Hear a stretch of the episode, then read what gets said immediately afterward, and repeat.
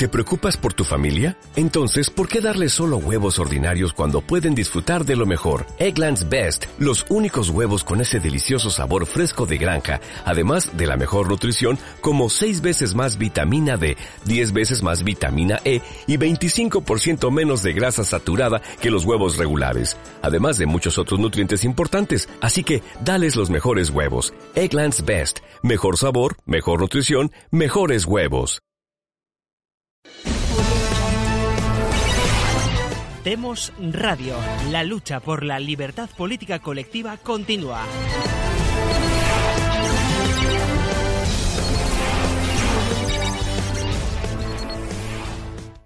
Bienvenidos a Demos Televisión, un día más, para tratar la actualidad nacional e internacional y asuntos que no se tratan en la mayor parte de los medios, no solamente de televisión, sino de Internet.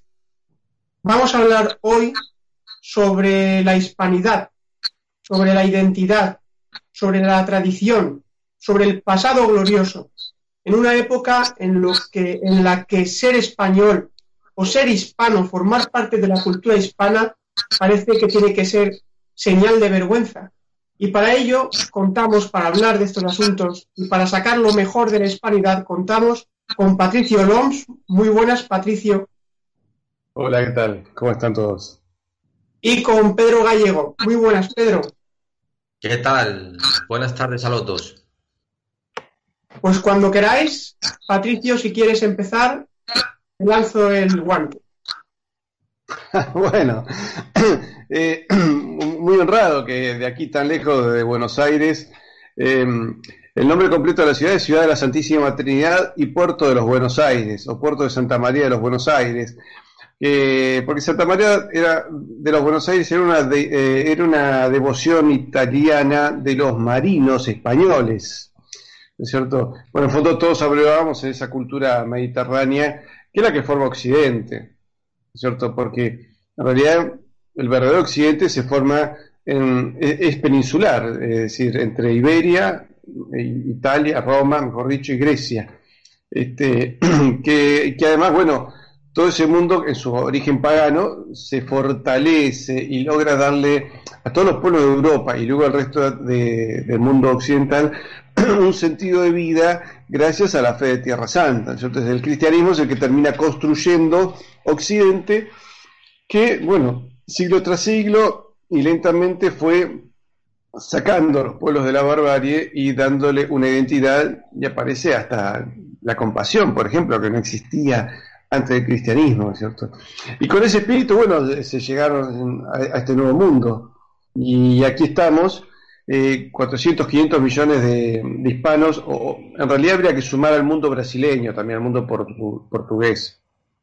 ¿No, forman parte de Hispania los portugueses? Eh, bueno, acuérdate que entre 1580 y 1640 eh, formamos parte de un mismo estado, ¿no es cierto? Felipe II fue rey también de Portugal.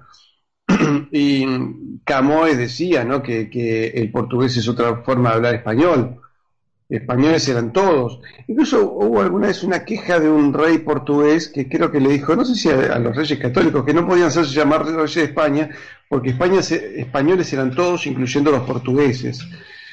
Yo creo que ha sido una lástima que, la península no hubiese estado unificada. De hecho, tengo entendido que hoy el 70% de los portugueses estarían de acuerdo con una reunificación con España. Y además en su origen, en el siglo VI, era toda una sola unidad, ¿no es cierto?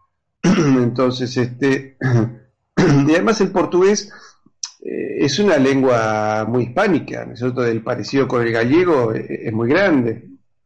Así que, de alguna manera u otra, sí, estamos cercanos, con, con claros matices, ¿no es cierto? En algún momento, bueno, el imperio portugués eh, tuvo mucha relación con el imperio británico, de ahí que favorecieron, por ejemplo, la esclavitud. En cambio, la esclavitud en el mundo, en la América española, siempre fue mal vista, ¿no es cierto? Eh, los reyes siempre trataron de ponerle límites al tema de la esclavitud. Eh, vos sabés que lo notás incluso, por ejemplo, en las invasiones inglesas a Buenos Aires, 1806, 1807, en algunas provincias del país, el 75% de la población negra ya era libre, porque el rey había tenido que tolerar la esclavitud, pero dándoles tantas posibilidades a la población de raza negra que muchos podían comprar su libertad y terminaban este, desarrollándose su vida. A punto tal que se forman regimientos enteros de raza negra, por ejemplo, pardos y morenos, había dos regimientos, que se destacan en la defensa de Buenos Aires en 1807, y luego cuando se producen los movimientos separatistas, donde ya toda una unidad política que iba desde California hasta la Patagonia se empieza a fragmentar, vas a encontrar miles de hombres de raza negra en los ejércitos realistas, que se alistaban voluntariamente. ¿eh? a diferencia de los ejércitos separatistas, que muchas veces los soldados eran por leva obligatoria, ¿no es cierto? Este, han tenido que ir hasta engrillados los soldados para poder eh, pelear, porque si no, no querían sumarse a los ejércitos eh, llamados libertadores. Así que ese es un tema que hoy en América se empieza a discutir. ¿Qué pasó realmente en el momento de la independencia?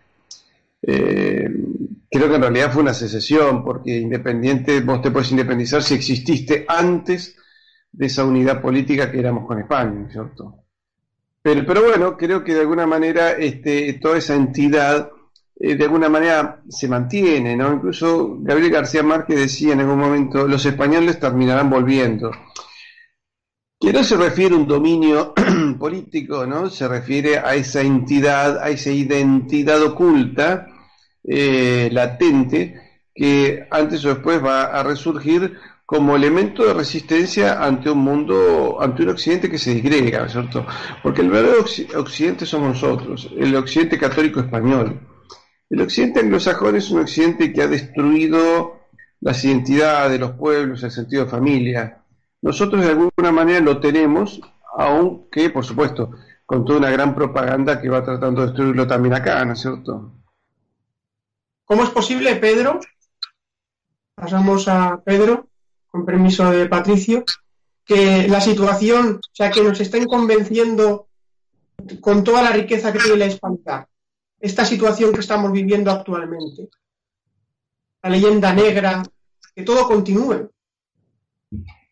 Bueno, ahora ha sido célebre la publicación de un tiempo a esta parte y sigue siéndolo.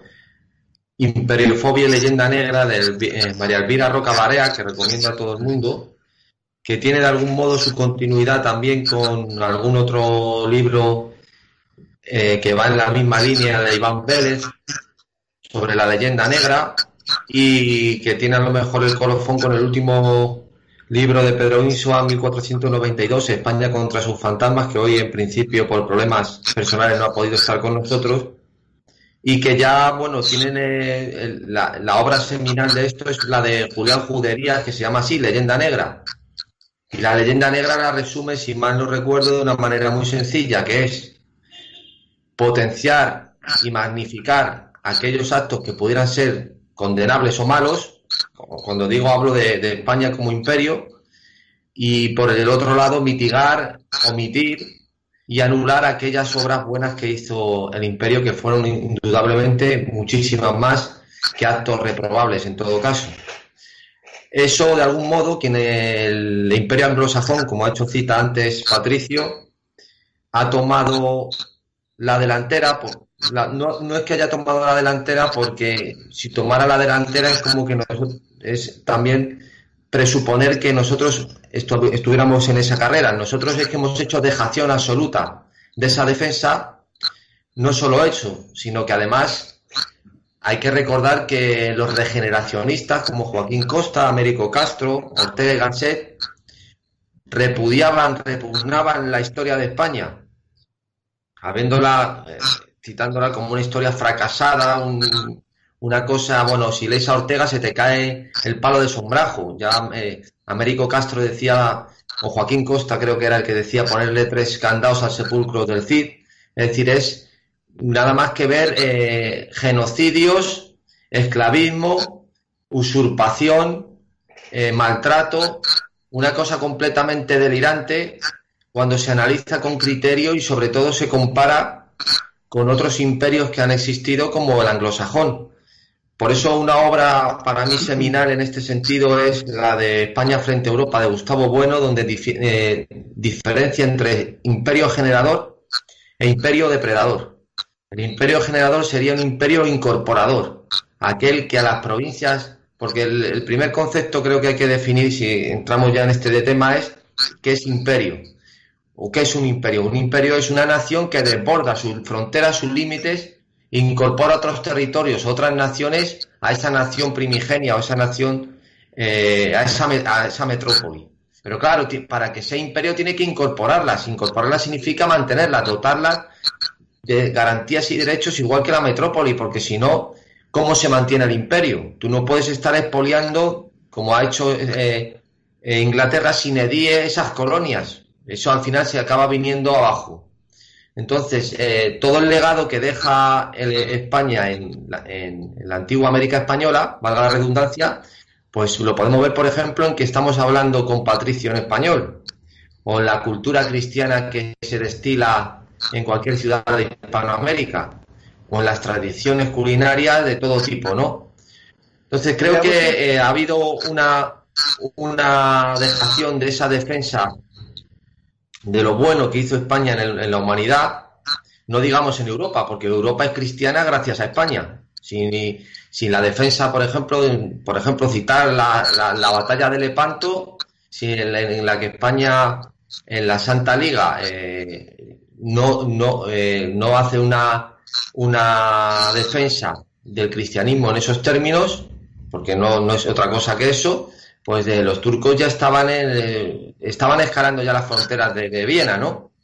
El, el, asunto está que precisamente, sobre todo, lo más triste es que en esta última etapa de la transición española ha sido un leitmotiv renegar precisamente de la hispanidad y sobre todo de los partidos de la falsa izquierda, denostar todo lo que ha hecho España en, las Américas. Y creo que eso lo han mamado de alguna forma todas las nuevas generaciones con un desconocimiento completamente eh, apabullante y que es muy, importante, por ejemplo, la obra que hace y la labor que hace Patricio Lons, porque desde el otro lado, desde Ultramar, Ultramar pues les da una bofetada sin mano a toda esta gente tan ignorante. Mira, me, estaba acordando de una frase de Erasmus Darwin, que era abuelo de Charles Darwin, ¿no? lo tengo acá, mira, te lo voy a leer. Parece que las nieblas londinenses nos nublan el corazón y el entendimiento, mientras que la claridad de la soledad de España le hace ver y oír mejor a Dios. Sus señorías deberían considerar la política de despoblación y exterminio, ya que a todas luces la fe y la inteligencia española están construyendo, no como nosotros un imperio de muerte, sino una sociedad civilizada que finalmente terminará por imponerse como por mandato divino. España es la sabia Grecia, la imperial Roma, Inglaterra el corsario turco. Eh, fíjate con qué claridad lo decía este hombre en el siglo XVIII. Luego, en su momento, el presidente William Taft de Estados Unidos también hace una reivindicación del de, pasado español, de, la identidad del hombre español, que lo ve un hombre más caritativo, más cristiano, más bueno.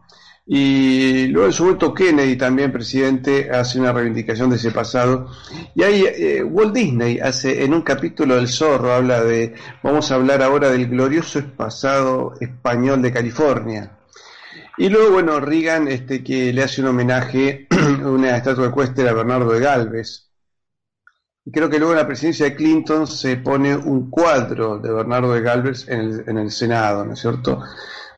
y, Clinton le dijo un día al rey Juan Carlos, de no haber cambiado la historia yo sería súbdito suyo porque nací en tierra española. Eh, creo que era de, Alabama. Entonces, este, eh, tenemos, tenemos que, entender que esta, esta tierra americana fue, fue, fue una extensión de, la cultura española. ¿no? Recuerdo, ¿se acuerdan del grupo Mocedades? Cuando dice, de su capa hizo un poncho, de su guitarra un charango, de su tierra otra mar, la otra España, la que huele a caña, tabaco y brea. Y bueno, esa España eh, que huele a, ron, eh, tabaco y brea, este, que se hizo justamente, como dice Pemán, sobre el azul del mar, caminando al sol y llegando eh, hasta Occidente. Eh, fue una España que permitió durante tres siglos construir eh, un mundo en paz, las guerras que todavía quedaban en América eran guerras entre tribus, básicamente. por supuesto que nada, nada de Disneylandia, no existe el paraíso en la tierra, no, no hay que hacer una leyenda rosa. Hay que hacer una historia como han sido las historias donde se ha llevado la civilización. En realidad la civilización humana siempre se construyó con grandezas y con dolores, con egoísmos y con valor, con generosidad, pero también con cobardía. Es un poco lo concreto. Ahora, eso lo tenemos que reivindicar nosotros, porque si empezamos a ver que somos un gran país, en el fondo, una gran nación, no un solo Estado, pero sí una gran nación de 600 millones de hispanoparlantes y más de 200 millones de lusoparlantes, y empezamos a vernos entre nosotros como compatriotas, podríamos tener otra idea, otra acción, otro enfoque, donde nos pongamos a pensar, bueno, de qué manera podemos tener políticas comunes, eh, investigaciones en común, ciencia en común, este, proyectos espaciales en común. Yo soy de la idea, un, proyecto que quiero llevar a cabo es que en, todos los, en todas las naciones hispánicas se ponga como segunda bandera, como bandera de, hermandad, a las aspas de Borgoña. Aquí tengo detrás mío la primera bandera que ondeó en América, ¿no? la de Castilla y León. Pero luego, bueno, la, bandera que identificó a, los pueblos hispánicos son las aspas de Borgoña, que ustedes lo utilizan dentro del ejército del aire. La Fuerza Aérea Española, yo veo que en, en el timón de cola llevan siempre las aspas de Borgoña. Entonces, este, Mira qué interesante si un, gobernante, el país hispánico más chiquito, creo que es El Salvador, y se tiene que reunir el presidente del Salvador con un gigante, con Vladimir Putin. Y Vladimir Putin despliega la bandera rusa, la bandera con el águila imperial, y bueno, que el presidente del Salvador despliegue la bandera del Salvador y la zapa de Borgoña, para indicarle también, yo tengo 600 millones de primos. Pero imagínate si lo hace con Angela Merkel y Angela Merkel ve la bandera del imperio del cual los pueblos germánicos también formaban parte bajo Carlos V. Esto es una señal de poder. Y hasta de esa manera las cancillerías podrían colaborar unas con otras, ¿no es cierto? Porque golpe la Cancillería del Salvador le comunica a todas las cancillerías hispánicas, yo tengo esta agenda de trabajo con un, presidente poderoso, un gobernante poderoso como puede ser Putin o, o Merkel. Este, qué tema les interesa a las demás cancillerías que nosotros aprovechemos esta agenda para defender. Y de golpe nos empezamos a defender y ayudar políticamente entre todos. A ver, un poco lo que pasa entre Francia y Alemania, ¿cierto? Donde han habido, por ejemplo, me acuerdo una vez el presidente Chirac de Francia tuvo que ir a una agenda internacional y llevó los asuntos de Francia y de Alemania también porque el canciller de Alemania no podía viajar. Entonces, de esa manera, cuando nos empecemos a defender unos a otros, empezaremos a desarrollar una confianza y empezaremos a redescubrirnos. Y al redescubrirnos, volver a querernos. Y al volver a querernos, muchísimas cosas las podemos hacer en conjunto, sin tanta carga ideológica y con más sentido eh, común, ¿no es cierto? Y cada uno le aportará sus, sus, características. Por ejemplo, uno ve...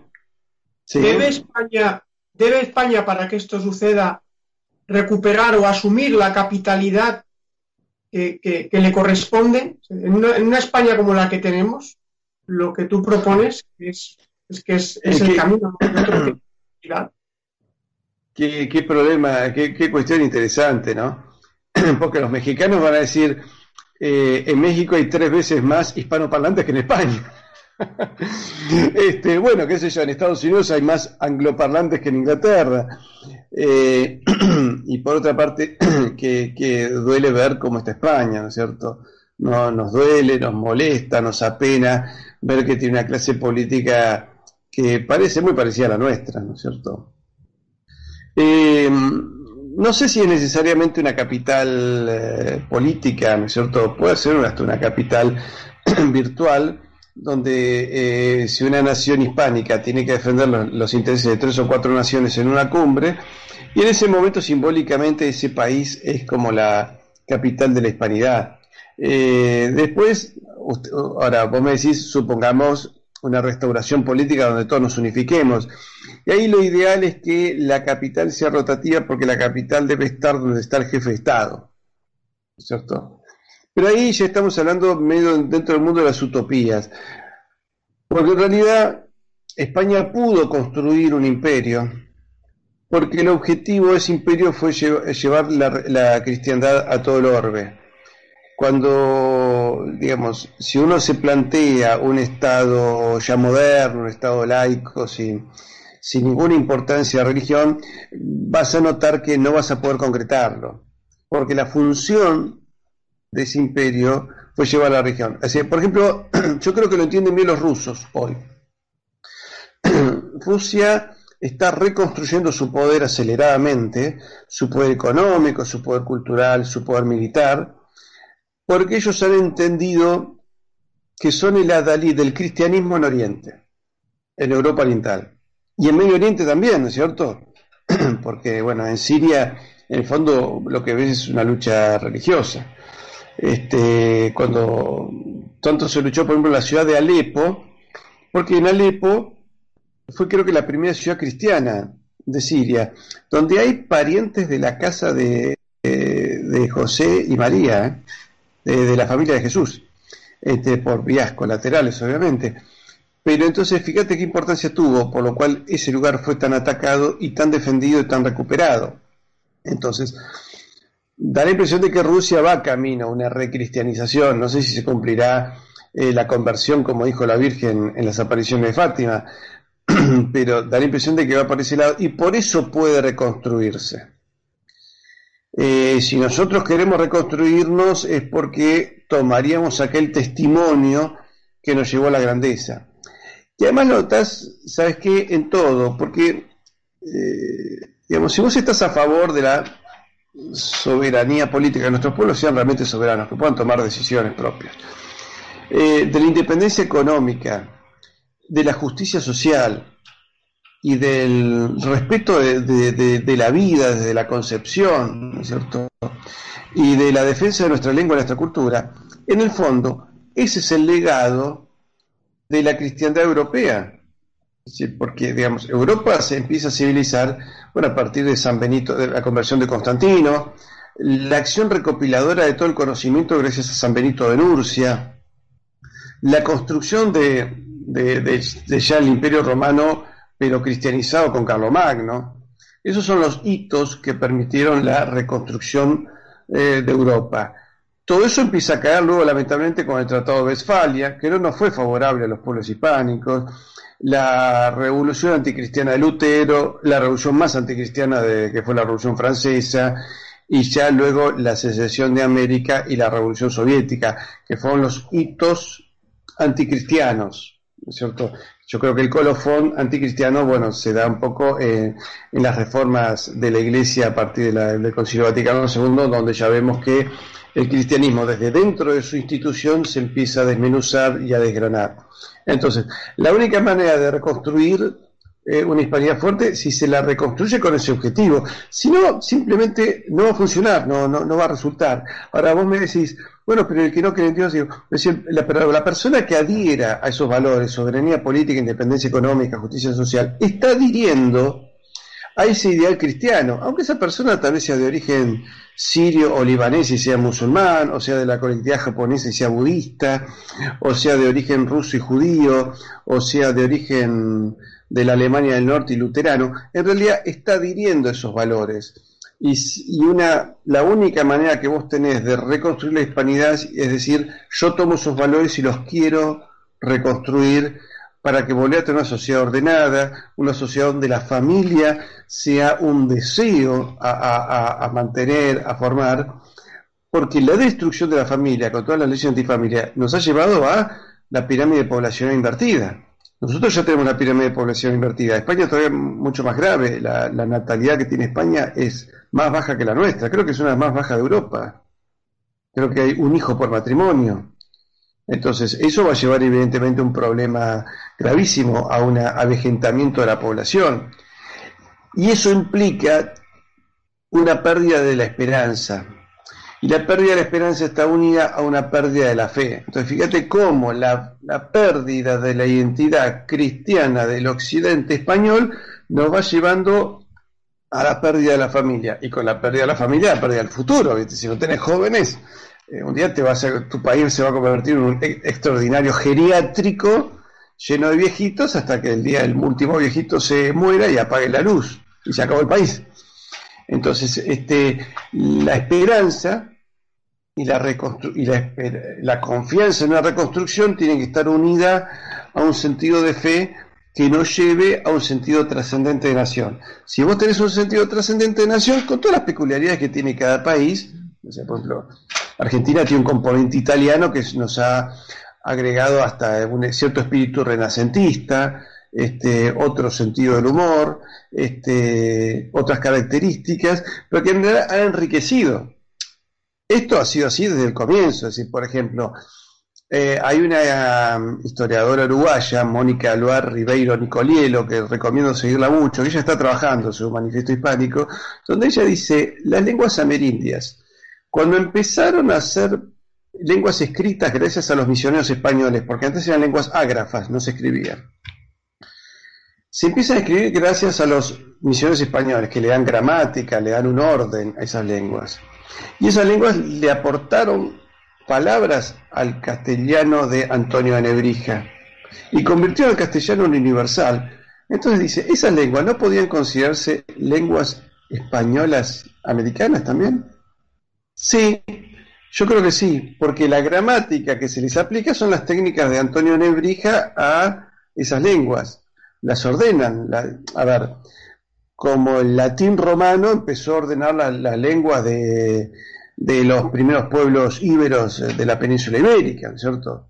las primeras tribus que había antes de que llegase Roma eran bastante salvajes, este, de gran coraje, de ahí que vos ves que los pensadores eh, romanos hablan con mucha admiración de, esos, de, los pueblos íberos y, toman cosas de esos pueblos íberos. Por ejemplo, el famoso saludo romano, que todo el mundo eh, equivocadamente lo ve como el saludo fascista, era el antiguo saludo íbero del siglo I, eh, por, esa época es.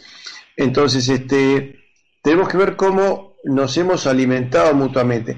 Ese mutuo alimentarse ha sido también motivado por esa generosidad cristiana del español.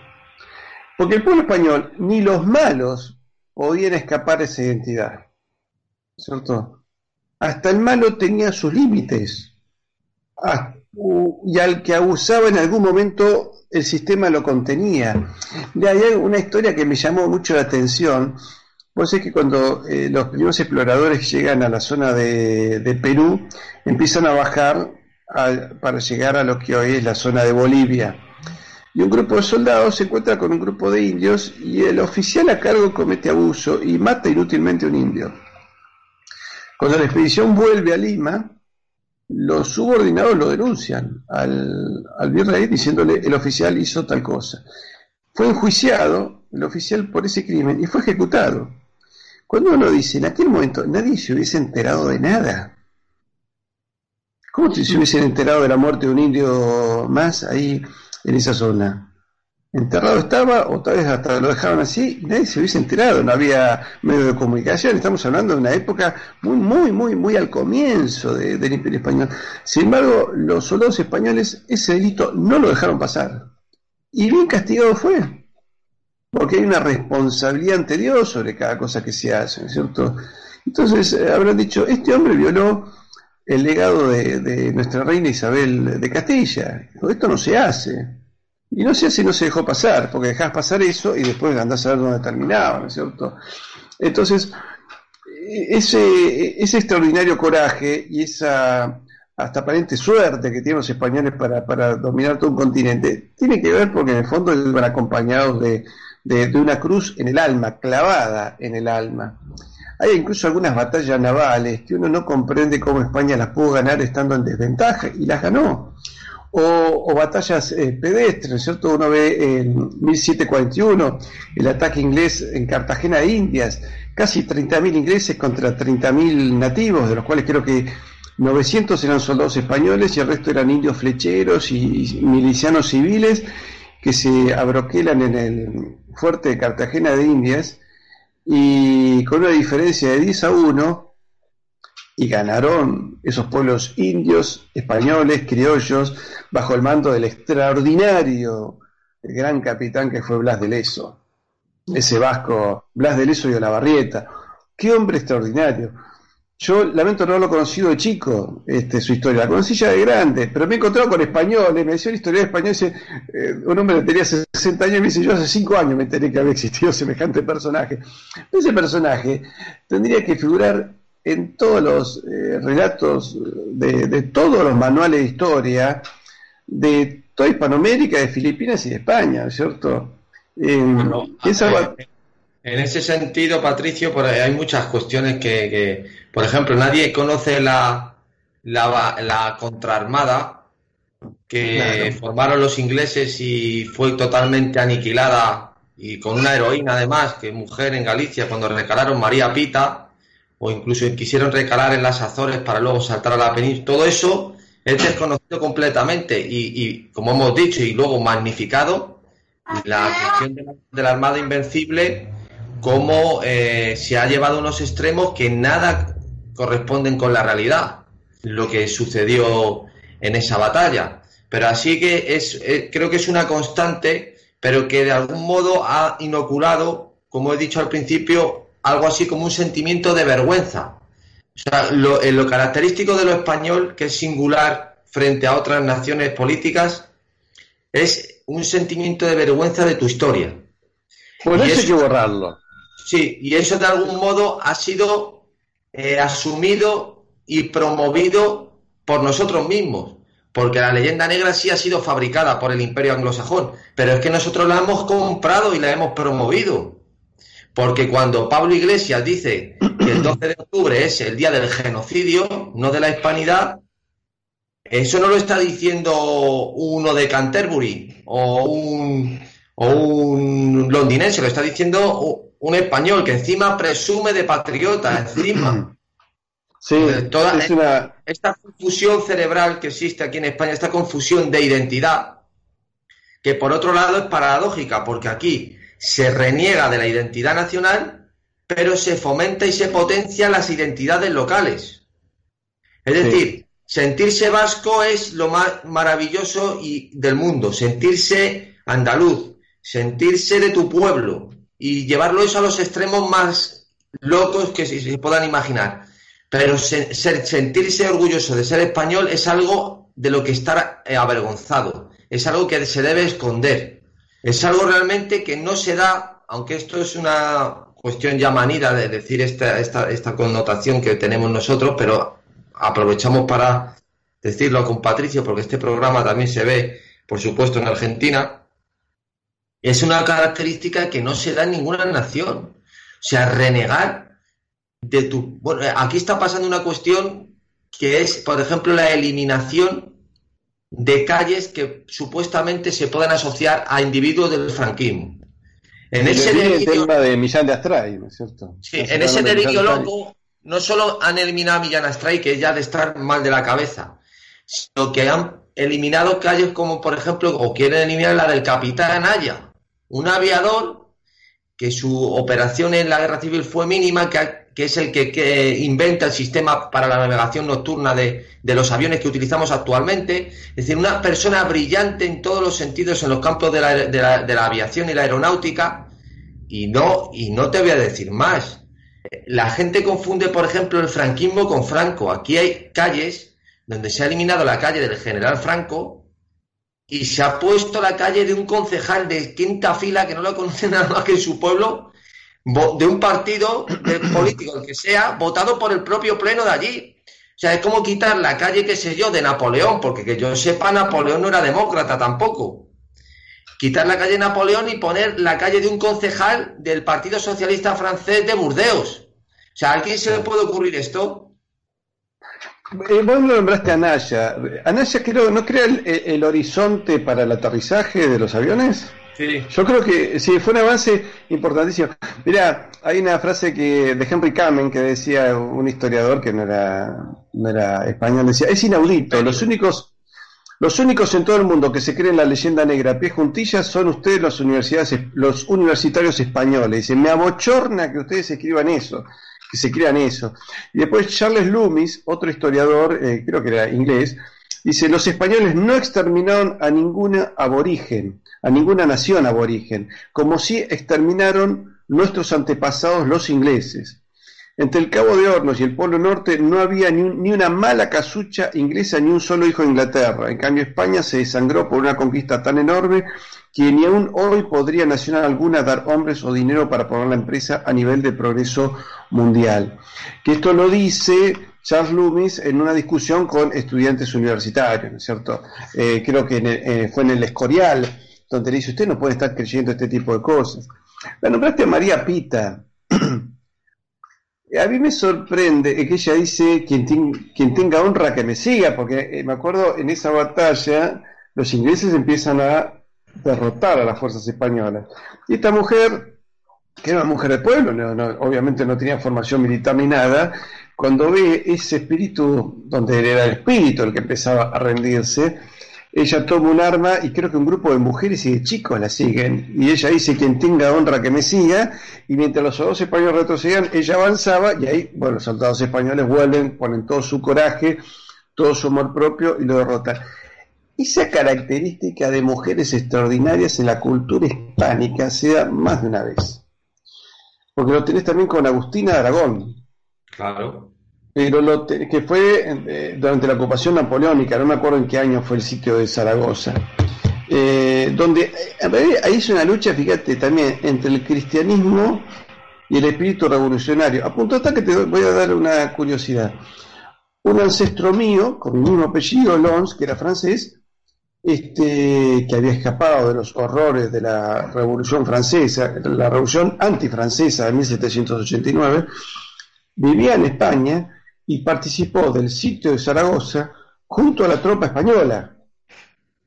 ¿Algún tonto de capirote me va a decir que traicionó a Francia? No, no, porque el espíritu revolucionario ya era una traición a la Francia, a la Francia cristiana. Entonces luchó por ese cristianismo, que en ese momento se había reflejado en el sitio de Zaragoza. Y vos sabés que esta historia de mujeres extraordinarias se da en varios lugares. Por ejemplo, Rafael Herrera, eh, en, eh, en, la invasión a, Nicaragua, creo que fue por 1760 o 1780, hubo dos intentos de invasión inglesa a Nicaragua. Esta es una joven de 19 años hija del comandante mm, español y tenía eh, que tenía 200 hombres la guarnición. Pero el padre se enferma de una enfermedad tropical y en su lecho de muerte dice, hija, no entregues el fuerte, que el fuerte es del rey. Y cuando lo rodean 5.500 soldados ingleses, una diferencia de 31, y están dispuestos a rendirse, ella dice, sois unos cobardes. Y ella dispara dos cañonazos. Con el primero le huele el palo mayor a la fragata inglesa y con el segundo le pega justo al comandante de la misión británica. Y están eh, unos meses luchando y los ingleses se retiran con más de 3.000 bajas y esta mujer, liderando a apenas 200 hombres, derrotó a una fuerza 30 veces a uno. Entonces, este, en, la batalla de Cartagena de Indias, Blas de Leso también contó con mujeres y con chicos que ayudaron a profundizar la fosa alrededor de la muralla de Cartagena, lo cual le permitió que las escalas inglesas no llegaran. Y también lo tenés eh, en las invasiones inglesas de Buenos Aires, donde eh, Manuela Pedraza, acompañando a su marido, eh, luchan por la recuperación de Buenos Aires en 1806 y en un momento un soldado inglés mata a su esposo. Y cuando lo mata ella se lanza sobre el inglés, le arranca el fusil y lo mata, le clava la bayoneta. Luego parece que lo ayuda bien morir a su esposo, ¿no es cierto? Que era lo que se hacía con quien uno quiera, ayudarlo a rezar en ese momento que va a entregar su alma a Dios. Y una vez que muere su esposo, ella toma un fusil, lo carga y los soldados esperan a ver qué decide ella. Y cuando ella decide la carga, todos se lanzan detrás de ella. Este, luego tenés también en las invasiones inglesas Martina Céspedes, que ella con sus tres hijas capturó a 12 soldados ingleses. Le entregó 11 al virrey de Buenos Aires, que fue, en aquel momento fue nombrado Santiago de Liniers, un caballero francés, y por eso ven que los franceses no somos todos tan malos, ¿no? Digo porque ustedes le dicen cabacho. Pero este le entrega 11 y Lineal le dice, ¿y el 12? No, ese se lo queda una de mis hijas para marido, dice. Entonces Lineal dice, pero es un hereje. No, ella dijo que se va a encargar de sacarle la herejía. Entonces, este, uno, en cambio, fíjate que en el sentido contrario, en Inglaterra, el inglés tenía hasta el derecho de vender a su esposa. Está registrado que la última venta de un inglés que vende a su esposa fue en 1903. Se ha entrado el siglo XX, hubo un inglés que vendió a su mujer. Eso era impensable. ¿Y cómo sería el de Crápula? Porque eso en el mundo español, por muy mala que fuese la por decir, digo por decir favor inglés. Pero estoy seguro que eso en España no solo era impensable, sino que si el marido se portaba mal, capaz que terminaba ahí el vendido. Que no den ideas, que no den ideas. Eran bravas, las españolas eran bravas. Este, entonces este, uno ve que había una diferencia enorme. Es decir, ¿cómo puede ser que en el mundo español la mujer liderando ataques, liderando defensas, Isabel Barreto convertida en almirante, ¿no es cierto? Este, la mujer de Hermandarias cruzando todo el Amazonas para encontrar a su esposo, sin camino ni nada, eso, eran, eran realmente mujeres de una audacia que también uno ve que eran portadoras de una fuerte fe. Algunas sería cuestión de honra, como decir, otra cuestión puede haber de ambición, otra de amores. Ah, es lo que Pero en todos casos, Sí, perdona. En todo caso ves un, no, en, todo, en todos los casos ves un fuerte corazón que está, está imbuido de, un, de una cristiandad. Entonces esa mujer se convirtió en los timones de las familias. Por eso también incluso se busca destruir a la mujer. Eh, el feminismo es lo contrario de la femineidad. Esas mujeres sean mucho más, mucho más mujeres que cualquiera de estas tontas que creen que siendo a orinar eh, delante de una catedral están haciendo, qué sé yo, la gran gesta, ¿no es cierto? Y lo único que están haciendo es una porquería en el suelo. En cambio, qué sé yo, lo ves a Inés de Suárez acompañándolo a Pedro Valdivia. Hay, un, hay una guarnición española que se está por rendir, va, no se iba a rendir, los indios los iban a masacrar a todos. Y esta mujer le corta la cabeza a siete caciques, les tira la cabeza por arriba de las empalizadas y los indios huyen, viendo semejante mujer que le había cortado la cabeza a siete valerosos caciques. Entonces, uno ve esa impronta femenina, que es muy interesante, porque está también imbuida por esa fe. Entonces, las naciones, ¿por qué se identifican? ¿Por el territorio solamente? No, el territorio te puede dar cobijo a una nación. Pero esa nación, para convertirse en nación, porque si no tiene determinadas características, es apenas un territorio con gente arriba, ¿eh? que es lo que nos, se ha convertido Occidente. Occidente hoy, los estados nacionales van decayendo porque son tierra con gente arriba. O sea, se ha dinamitado toda identidad. Pero esos pueblos los ha unido la lengua, la religión, con lo cual crearon leyes, con lo cual se fortalecieron en usos, hábitos y costumbres. Esos usos, hábitos y costumbres, sostenidos por una lengua y religión, crearon una cultura crearon leyes y con eso un orden político y con eso una civilización. Y ahí tuvieron claro, nosotros somos esto. Y con esa civilización fueron capaces de llevar la misma civilización a medio planeta. Y en ese medio planeta, los pueblos, a medida que iban incorporando, ¿no? Eran pueblos donde algunos eran españoles, otros eran indios, otros eran mulatos y otros eran mezclas. Los que iban incorporando tuvieron claro una identidad y fueron pueblos muy orgullosos que permitió crear la primera moneda global, porque esto hay que decirlo, los españoles saben que, así como hoy el dólar y el inglés son predominantes, entre el siglo XVI y principios del siglo XIX, lo predominante era el idioma español y el real de A8, que era la moneda española. Y el real de A8 era moneda internacional, se comercializaba en China, en India, en Japón, gracias a Filipinas, que era una provincia española, ¿no es cierto? Eso de decir colonia, colonia es un error, éramos provincias, provincia de ultramar, a punto tal, mira, hay una discusión acá sobre, por ejemplo, el tema de los libertadores. Ustedes saben que el nacionalismo argentino, a diferencia de lo que son los nacionalismos en España, el nacionalismo argentino es hispanista, defiende la tradición hispánica, y algunos dicen, bueno, se justifica la separación porque dice que, que, estamos como limitados en el desarrollo o que oficiales como San Martín se vinieron a América porque estaban limitados en su ascenso. No, no es así.